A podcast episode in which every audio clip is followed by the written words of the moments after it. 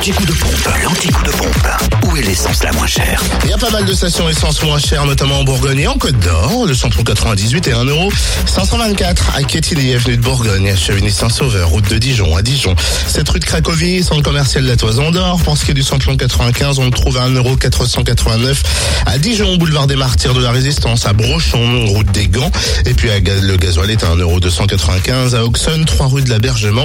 Puis à Brochon également, route des Gants. Qui dit mieux, c'est encore moins cher en Saône-et-Loire. Le samplon 98 est en effet à 1,494€ à Saint-Marcel, rue du Curtil-Cano, à Châtenois-le-Royal, Zac Mopa, mais aussi à Chalon-sur-Saône, rue Thomas Dumoré, 144 avenue de Paris, 6 rue Paul Sabatier, centre commercial Nathalie.